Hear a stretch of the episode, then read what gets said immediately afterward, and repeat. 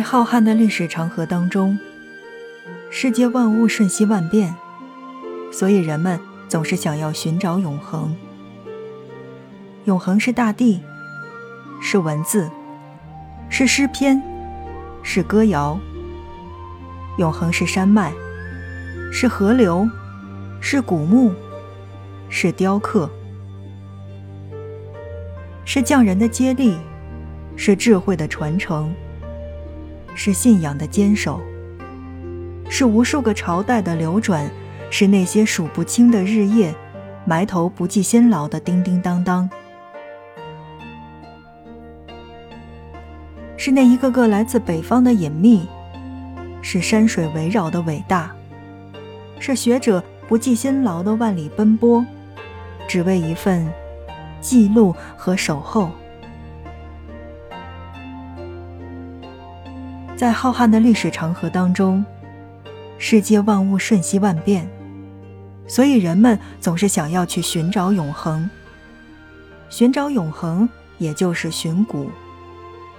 那些最刻骨铭心的古老，总是能让人涌出一种发自内心的感动。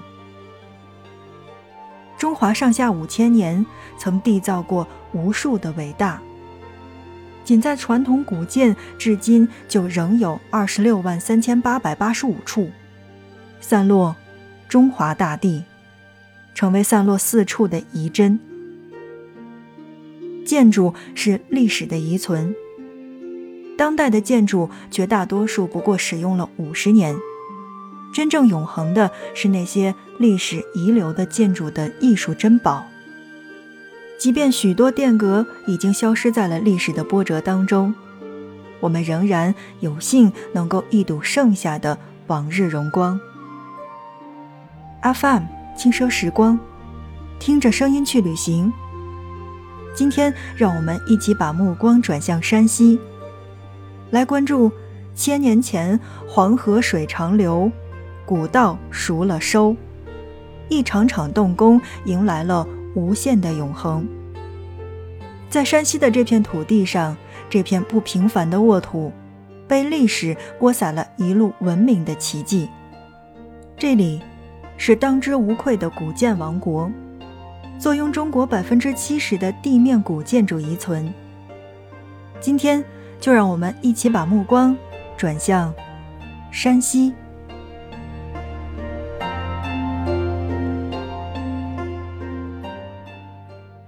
十岁勾陈，余音绕梁，表里山河厚重山西。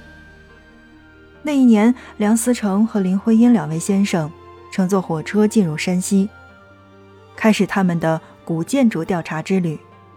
自此，一帘厚重的帷幕被缓缓地拉开。山西，它注定要在华夏人文历史之上留下最辉煌的篇章。在山西脚下迈过的每一步，都是五千年的文明，是厚厚实实的历史。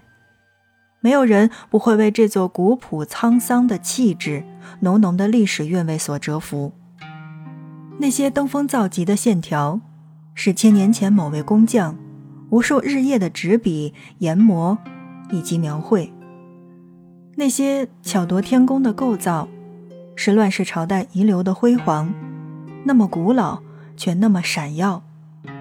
有句话说得好，叫做“山西的古朴、纯真、自然，凝聚了华夏文明的魂”。那一座座古刹、古城、古建、佛窟，是如此深幽和长远的遗存。你总是还未走近，就已经不知不觉地在沉醉了。一位山西人说。家乡的石窟隐匿在最偏远的山中，却是最让人惊讶的美丽。一位旅人说：“要怎么形容山西这些古建筑带给我的震撼呢？是高贵，高贵，却淡泊。在冬日，可能是走进山西古文明最好的季节。这个季节足够沧桑，足够萧索，也足够静谧。”这个季节的气质，就像那些古老文明的余音，是一种低沉的诉说，延绵千年，从未逝去。如果你冬天来到山西的话，那么我想带你去这七个地方去看看。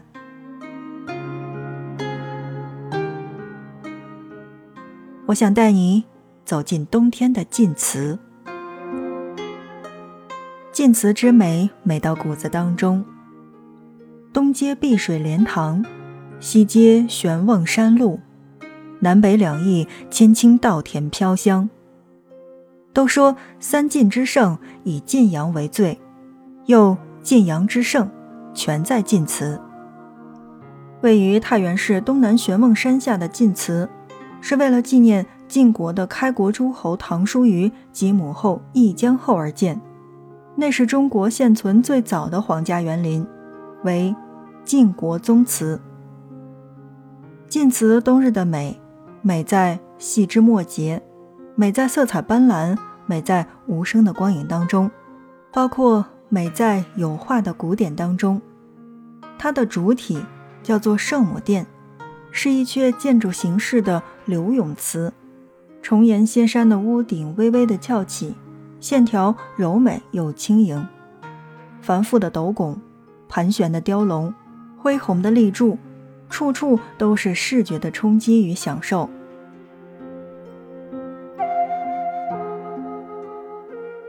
我想带你走进冬天的悬空寺。山西横山有十八景，最胜一景即为混元的悬空寺。悬空寺半天高，三根马尾空中吊。难以想象的是，在一千五百年前，古人是如何在这样陡峭的悬崖峭壁之上，建造了这样一座精美的寺院。古人对力学和美学的理解与运用，堪称是惊为天人的。在一千五百年前，在那个分裂的年代，北魏人对信仰的尊崇，让他们为后世留下了奇迹。在这边，你会感受到佛、道、儒三教合一的奇幻，感受自己内心油然而生的那份不可思议。所以，在山西。推荐大家去到的是悬空寺。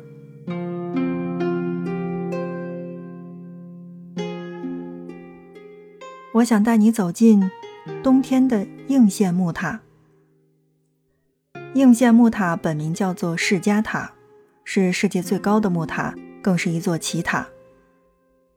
整座塔高六十多米，是纯木质结构的，无钉无铆。经历无数的风雨雷击，包括炮火、地震，却屹立千年不倒。它精美的让人赞叹，严谨的让人佩服。最让人赞不绝口的是那四百八十朵绚烂的斗拱，那是中国人独有的建造智慧。从下向上去仰望的话，一朵朵斗拱宛如一簇簇盛开的莲花，在塔身上熠熠生辉，是最让人惊艳的。百尺连开，面对这座塔，心里会不由自主地去生出敬仰之心。千年前，辽国的工匠是如何的天赋异禀？走进应县木塔之前，也许你已经了解了很多关于它的知识，但亲自见到之后，还是会被震惊的。太精美了，中国古代匠人的智慧真的是无与伦比的。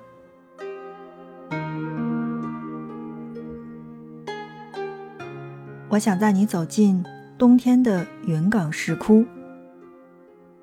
作为北朝艺术的发端，云冈石窟开启了中国古代艺术史上的一段前所未有的黄金时代。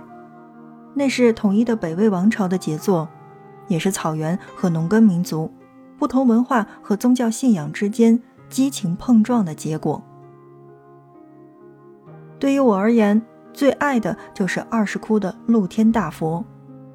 它广额丰满，身躯挺拔健硕，气韵雄放，那彰显出的是北方游牧民族的彪悍和强大，是云冈石窟的熠熠生辉。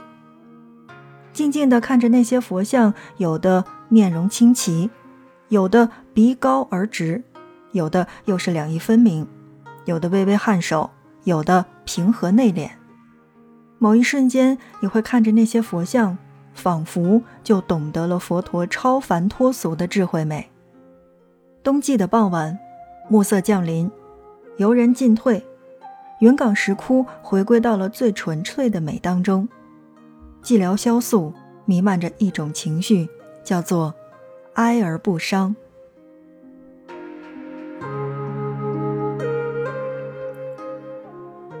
最后的时间当中，我想带你走进冬天的平遥古城。归城平遥位于表里山河，两山夹一川的山西中部。凭借有利的地理条件，平遥城自古就得到了历朝历代的统治者的重视。这曾是一座了不起的城，与晋商共荣辱。